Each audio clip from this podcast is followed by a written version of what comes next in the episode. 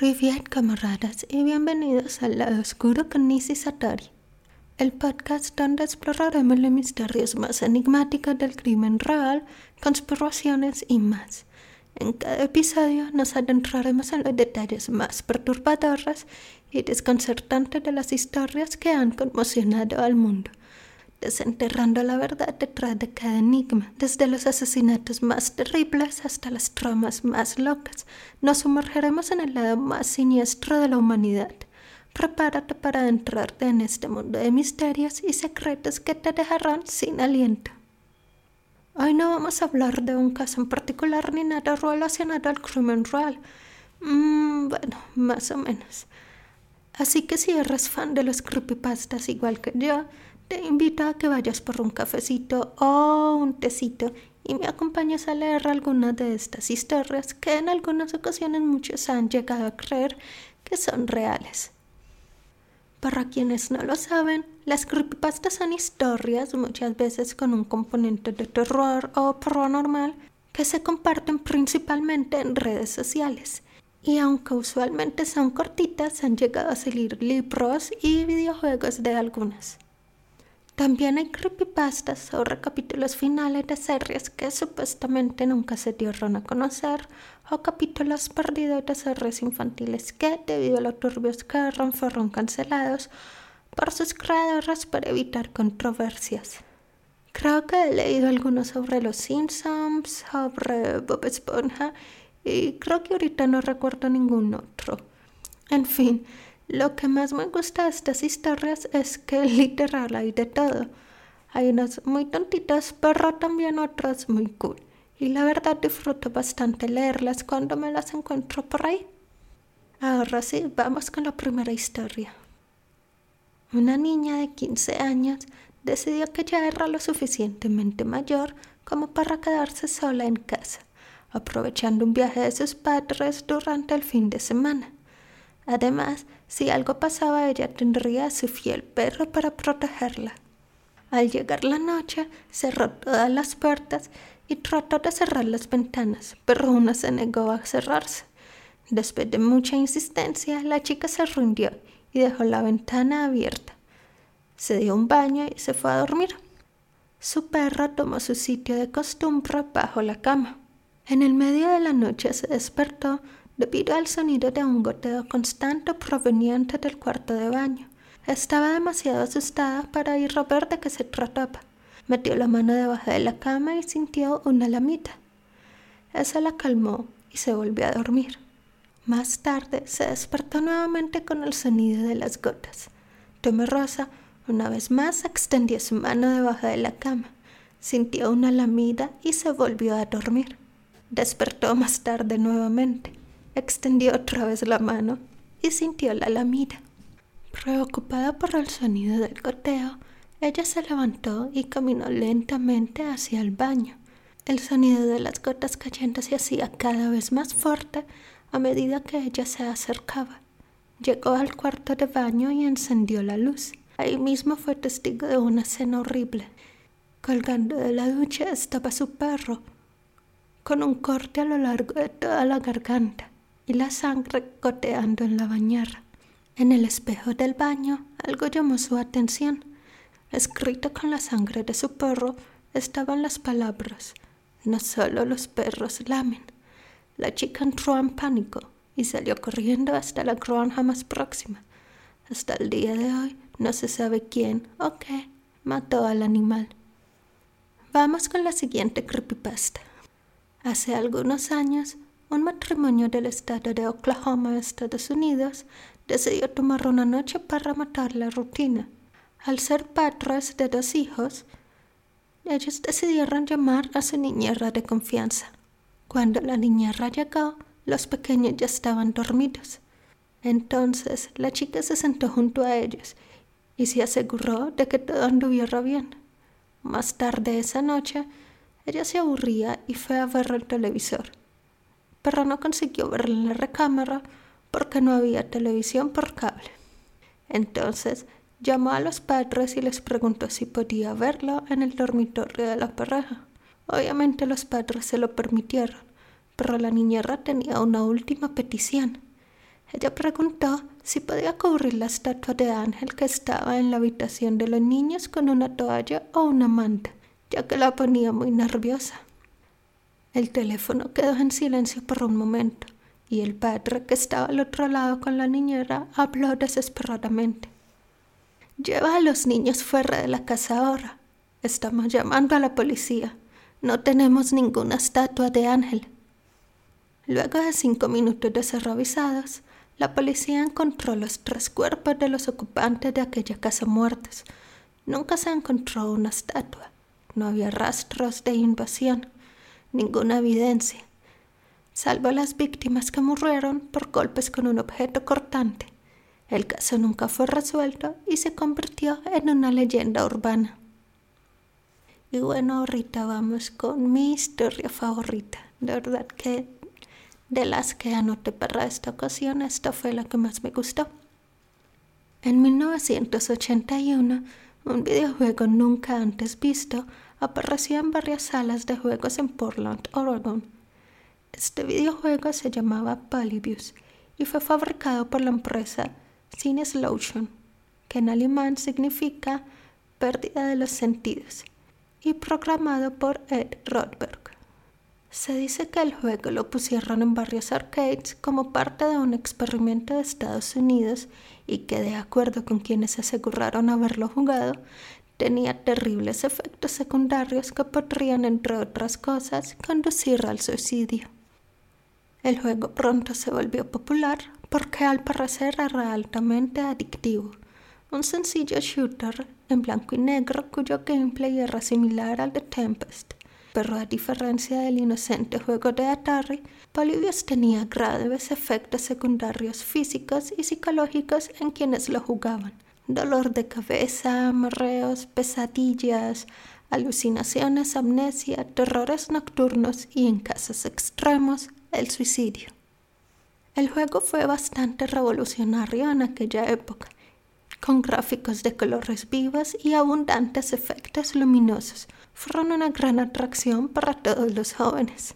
Se habla de Polybius como parte de un experimento psicológico del gobierno de Estados Unidos, de vez en cuando, misteriosos hombres vestidos de negro acudían a los locales para extraer información de los arcades y se empezó a rumorar que el videojuego fue hecho para analizar los efectos que éste tenía en quienes lo jugaban.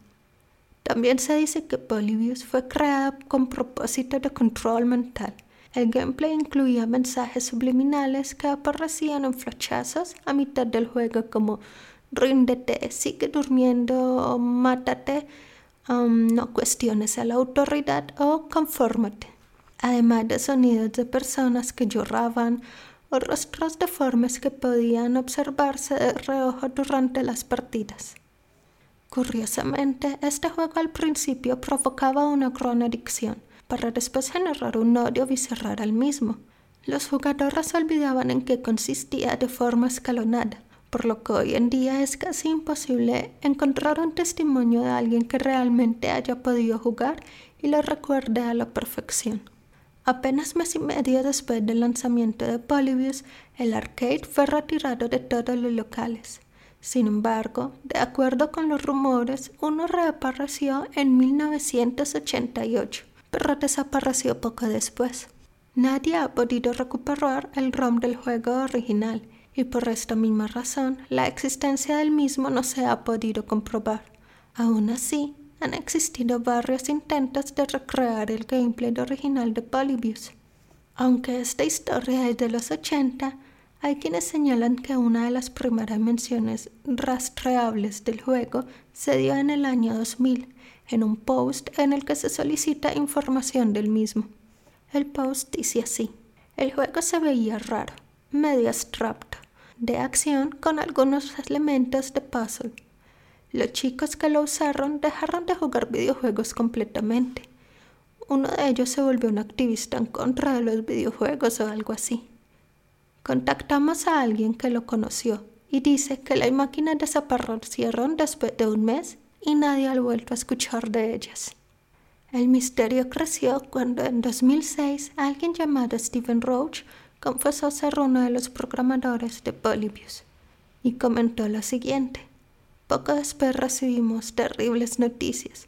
Un chico de 13 años del distrito de Lloyd en Portland, Oregon, había tenido un ataque epiléptico mientras jugaba, tan solo seis días después de que se instalaran las máquinas. Uno de los directivos de la empresa, a quien conocía muy bien, me contactó para decirme que había causado ataques de pánico en la compañía, quienes opinaban que habían creado un monstruo. Puede que suene risible ahora, pero por favor tomen en cuenta que esto fue hace más de 25 años, cuando la industria de los videojuegos aún estaba en su infancia. Pero la historia se torna más oscura y terrible cuando la periodista Kat Spira encontró que Steven Roach podría ocultar más que una simple mentira sobre un creepypasta para ganar atención en Internet. Un hombre llamado Steven Roach y su esposa Glenda habían sido detenidos por la policía en los 90, antes de huir a República Checa bajo los cargos de privación ilegal de la libertad y tortura se encargaban de la seguridad de unos refugios de la Worldwide Association of Specialty Programs Schools y en Morava Academy, donde más tarde se supo ocurrían grandes violaciones a los derechos humanos de niñas y adolescentes. Puede que sea una leyenda urbana con algunos elementos de verdad. Sin embargo, aún hay preguntas sin respuestas alrededor del misterioso arcade y si Polybius es una especie de efecto Mandela entre niñas y niños de Portland, ¿quién está detrás de su identidad gráfica con la tipografía robótica y los gabinetes completamente negros? ¿De dónde salieron las ideas para las recreaciones del supuesto gameplay de Polybius? Y sobre todo, ¿a quién se le ocurrió llamarlo así? Vamos con el último creepypasta para que no puedan dormir. He estado experimentando lagunas mentales por casi un año, pero nadie se ha dado cuenta. La primera vez fue en la fiesta de cumpleaños de mi primo que mi familia organizó. Su papá le había comprado una película de terror que le encantaba y todos decidimos verla ya que solo mi primo la había visto. Yo estaba muy emocionado por la película, pero me quedé dormido apenas comenzó. Desperté para los créditos finales. Todos hablaban de la película y mi primo comentó que nadie la había disfrutado más que yo. En ese momento asumí que estaba bromeando. Por varios meses más tuve la impresión de que simplemente me estaba quedando dormido en momentos extraños. Mi perspectiva cambió la vez que me desmayé en la clase de geografía y al despertar vi que mi libreta tenía todos mis apuntes de la clase. Era como si no me hubiera ido en realidad, sino que había pasado a piloto automático. Esa noche traté de hacer un recuento de todos los momentos en que había perdido el conocimiento para descubrir pistas sobre la causa. Pero me terminé desmayando y cuando desperté no pude encontrar la libreta que había usado para escribir mis recuerdos. Me pasó lo mismo cada vez que intentaba dejar constancia de mi situación Incluso traté escribiendo en mi brazo y cuando desperté todo había sido borrado. Era como si el fenómeno no quisiera ser comprendido. Pero seguí repasando mis recuerdos hasta que finalmente descubrí el patrón. Era simple y cruel. Me estaban arrebatando lo que se sentía agradable. Momentos de ocio, mis pasatiempos, hasta mis comidas. Me quedaba con los beneficios físicos de mis descansos forzados, pero me robaban las experiencias. Mi hambre podría estar saciada tras haberme desmayado, pero habría perdido la oportunidad de disfrutar la cena. Darme cuenta de esto me hizo sentir miserable. Y aunque estaba absolutamente convencido de que nadie me iba a creer, al final me derrumbé y le conté todo a mi primo mientras estaba de visita en mi casa. Le dije que estaba teniendo problemas y él prometió ayudarme. Llamó de inmediato a mis papás y como no contestaron, salimos al cine donde ellos estaban. Cuando tomamos nuestros asientos en el autobús, me sentí tan aliviado que no pude contener las lágrimas. Por fin había podido buscar ayuda y alguien estaba ahí para apoyarme. Entonces cerré los ojos, solo por un instante, y mi prima había desaparecido.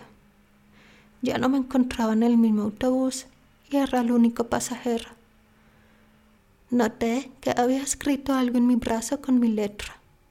Nunca lo encontrarán. No me obligues a hacerlo de nuevo. chan, chan, chan. Y bueno, esos fueron los creepypastas que traje el día de hoy. Em, espero que les hayan gustado y prometo traer más en unos siguientes episodios. Si les gusta este podcast, no olviden compartirlo con todos sus amigos para eh, seguir creciendo. También pueden seguirme en todas mis redes sociales como Nisi Satori, donde subo cositas cool y muchas fotos de Ragnajito. Y ya, bye.